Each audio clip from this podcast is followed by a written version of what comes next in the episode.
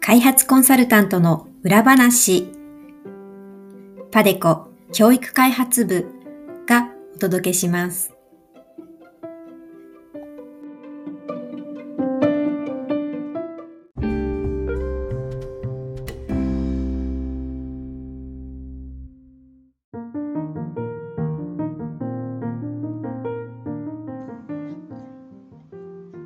皆さんこんにちは。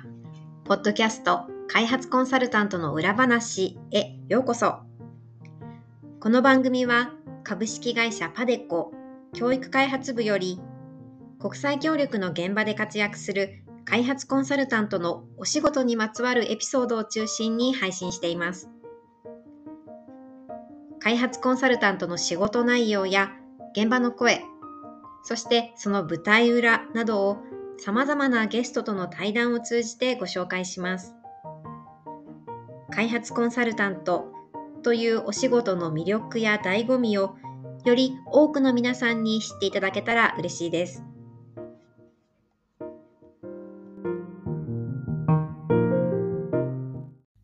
本日の開発コンサルタントの裏話は前回に引き続きインド現地レポートの後編をお届けします。引き続きパデコ教育開発部の大原理恵子さんに日印産学研究ネットワーク構築支援プロジェクトでの業務内容や業務をしていて難しい点、その中での工夫、プロジェクトへの思いについてお話しいただきました。今回の配信の前編はエピソード77でお届けしておりますので、そちらもぜひ聞いてみてください。じゃあ、大原さんが実際にそのされている業務内容としては、そういったこの場のセッティングであったりとか、まあ、助成金をどういう、あの、どの研究にあげるのかっていうのを、こう、選んだりとかっていうお仕事になるんですかね？はい、えっと、私がやっているのは、あの共同研究に関して言うと、あのその、えっと、募集をかけるところから、えっと、それを先行して、えっとまあ、調達を行って、あのその研究進捗をモニタリングしていくということを行っています。で、共同研究自体は、えっと、科学、え、技術分野ということで広く募集をしているんですけれども、えっと、現在は、えっと、例えばこう、えーえー、工学系の、えーと、研究もありますし、えーと、バイオテクノロジーであるとか、えーと、IT 関係の研究もありますし、さまざまなあの研究が行われています。うんなるほど、ありがとうございます。じゃあ結構その研究の内容としてはこう理科系というか工学バイオテクノロジー IT ということで、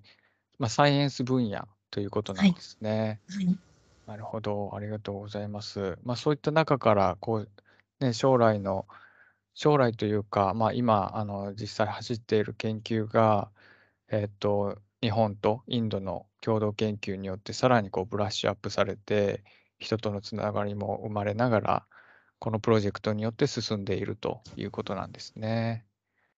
はい、あの、そうですね。あの、共同研究の目的として、あの、まあ、その日印の連携を促進するというところになるので、あの、まあ、その、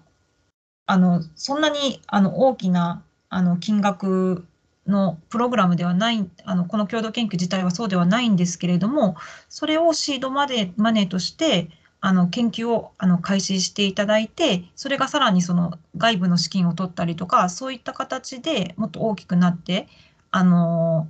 こう連携関係が強化されていくっていうところを目指してやっているものになります。なるほど、ありがとうございます。じゃあ、あの、やっぱりこう種まきの部分をしっかりまやっておいて、その後、あのの広がりを持続性を持って、あの研究を続けていけられるいけるようにということなんですね。なるほど、ありがとうございます。先ほどあの、えっと、留学生、えーのお話も出てきたと思うんですけれども、そのあたりの業務っていうのはどどんな感じになるんですかね？はい、えっと、私はあのその留学生の派遣については、えっと、募集、えー留学生の募集のところから、えっと、選考で、あの、送り出しで、あの、日本に来た後の、あの、学術進捗状況のモニタリングというところをやっています。で、えっと、そうですね。あの、やっぱりその、IITH でも、あの、欧米の大学に行きたいという学生さんが多い傾向にはあるんですけれども、あの、先ほど、あの、申し上げた、その、フェーズ1での、あの、実績というものもあって、日本への留学にこう関心を持つ学生さんというのも IITH で増えてきているようです。で、あの、ですので、まあ、募集の際には、あの、まあ、いろいろ PR イベントをやったりしたんですけれども、まあ、あの、日本での、あの、まあ、これまでに、あの、すでに、あの、日本で学位を取得した、あの、先輩たちをゲストスピーカーとして呼んで、あの、まあ、研究の苦労話であったり、あの、まあ、それによってどういった、あの、自分の成果であったり、成長が、あの、できたかとか、あの、日本で、まあ、どういった経験ができて、あの、ネットワークができて、それが自分の、こう、キャリアにどうつながるかというような、まあ、そういうお話をしてもらったりして、あの、学生さんを募集するということをしました。ああ、そうなんですね。なんかこう、じゃあ将来のモデルになるような方にもお話ししていただいはい。て、ああ、なるほど。そのインドの方が例えば日本に来ると、まあ一つはあの言語の、あうん。の、まあ、あね、問題があると思うんですけれども、そのあたりは全部その、まあ基本的には英語でやり取りされてるっていうことなんですかね？はい、あの、英語で、まあ、あの、博士課程なので、あまり授業というのはないんですけれども、まあ、英語で、あの、えっと、まあ、英語で受け入れてもらえるあの大学に皆さん進学されて、ただ、まあ、やはり研究室の中では、あの、英語だけでいいんですけれども、やっぱり日常生活で、あの、日本語が必要になったりとかっていうところで苦労されているっていうことは、あの、あるみたいですし、まあ、就職の時にも、あの、まあ、日本語ができないと、あの、就職できないような会社もあるので、そういったところでは苦労される部分はあるみたいです。あ、なるほど。そうですね。大学、その、まあ、博士課程を終えた後の話も、もちろん大大切になってくるとは思うんですけれども、なるほど。ありがとうございます。はい。ではですね、えっと、まあ、そういったこうプロジェクトをされていく中で、えー小原さんがあの特にその、まあ、あの難しいなと思うことだったりとか、気をつけてらっしゃること、もしくはやりがいなんかありましたらお願いします。はい。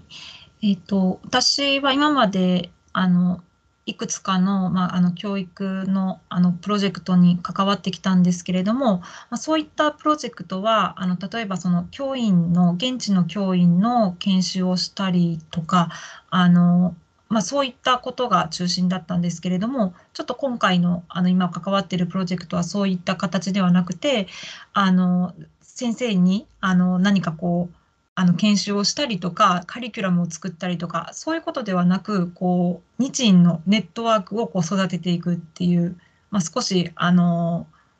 これまでと違ったプロジェクトになっています。で、そういった面で、やはり、あの、今までの、これまでの自分の経験と、や、まあ、あの、知識と少し違ったことが求められるというところで、あの、難しさは感じるんですけれども、あの、それが、あの、逆に、あの、面白いところでもあるかなというふうに、あの、思っています。で、あの、プロジェクト、すごく関係者も多くて、やはりその、あの、本邦、あ、日本の大学の先生であったり、研究機関の研究者の方や、まあ、あの、民間企業の方という場合もありますし、あの、その他、まあ、あの、日本と、あの、インドのこう、連携をこう促進したいいろいろな組織、まあ、そういった方々が、あの、たくさん関係者がいて、まあ、その中でプロジェクトが、あの、そういったネットワークを活用しながら、あの、進めていくという意味では、あの、とても、あの、すごく広い視野も求められると思いますし、とても面白いプロジェクトだなと思います。あ、なるほど。ありがとうございます。そうですね。本当に非常に価値のある、あの、プロジェクトだなというふうに私も感じました。はい。その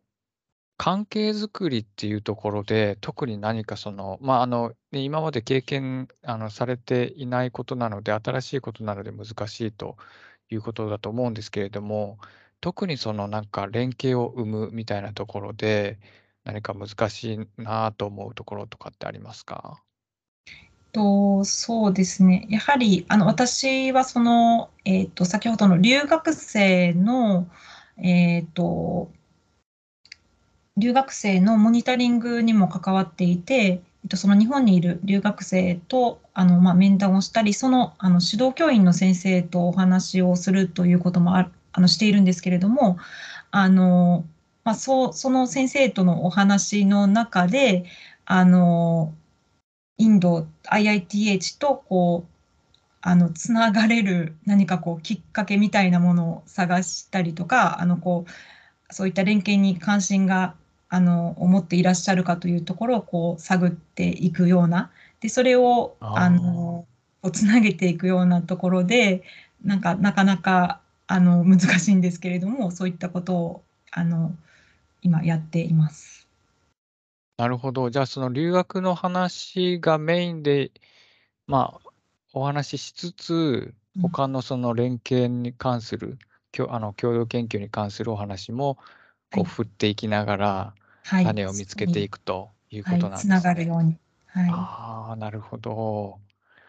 じゃあですね、えっと、まあ、こういったプロジェクトに対して、今後、大原さんの方でどんな思いを持って、あの、携わっていかれるのか、もしありましたらお願いします。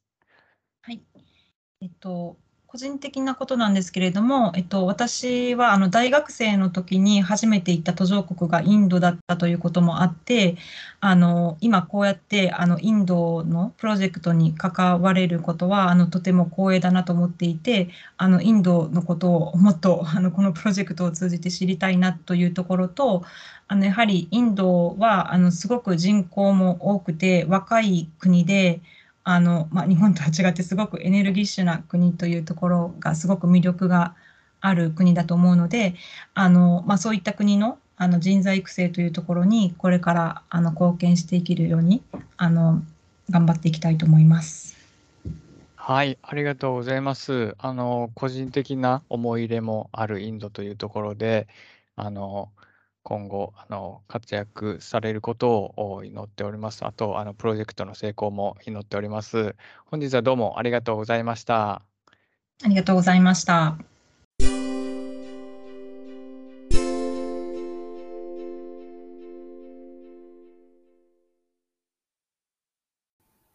次は、パデコ教育開発部からのお知らせコーナーです。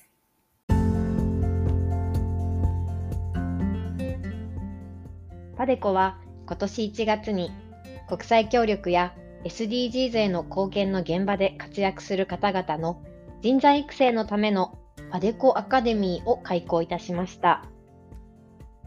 パデコアカデミーでは e ラーニングプラットフォーム上で検定試験や e ラーニング講座などのサービスを提供しています。今年1月には第1回国際協力プロフェッショナル検定を実施いたしました。国際協力プロフェッショナル検定は、国際開発や SDGs 貢献の実務に求められるスキルや知識を履歴書に書ける形で評価をし、国際開発、そして SDGs 推進のための体系的な人材の育成と高度化に貢献することを目指しています。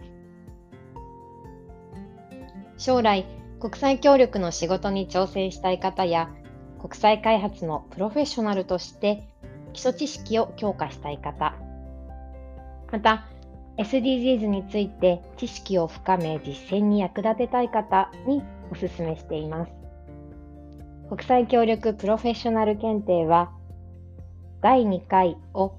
今年2023年の8月に実施いたします。この第2回の国際協力プロフェッショナル検定実施にあたり、今年2023年4月から無料のオンライン説明会を開催しています。5月は5月の10日水曜日、日本時間の17時から、そして5月24日水曜日の日本時間お昼の12時からを予定しています。検定試験の受験をご検討される方は、まずはお気軽にオンライン説明会にご参加いただきたいと思います。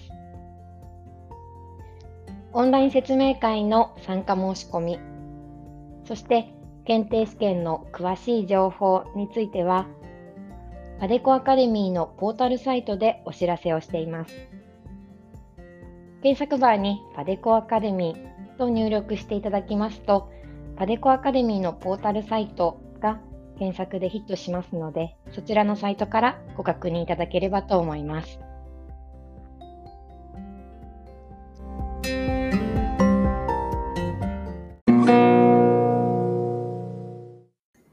今回は前編後編の2回にわたり、大原さんにインドでのプロジェクトについてお話しいただきましたが、いかがでしたでしょうか？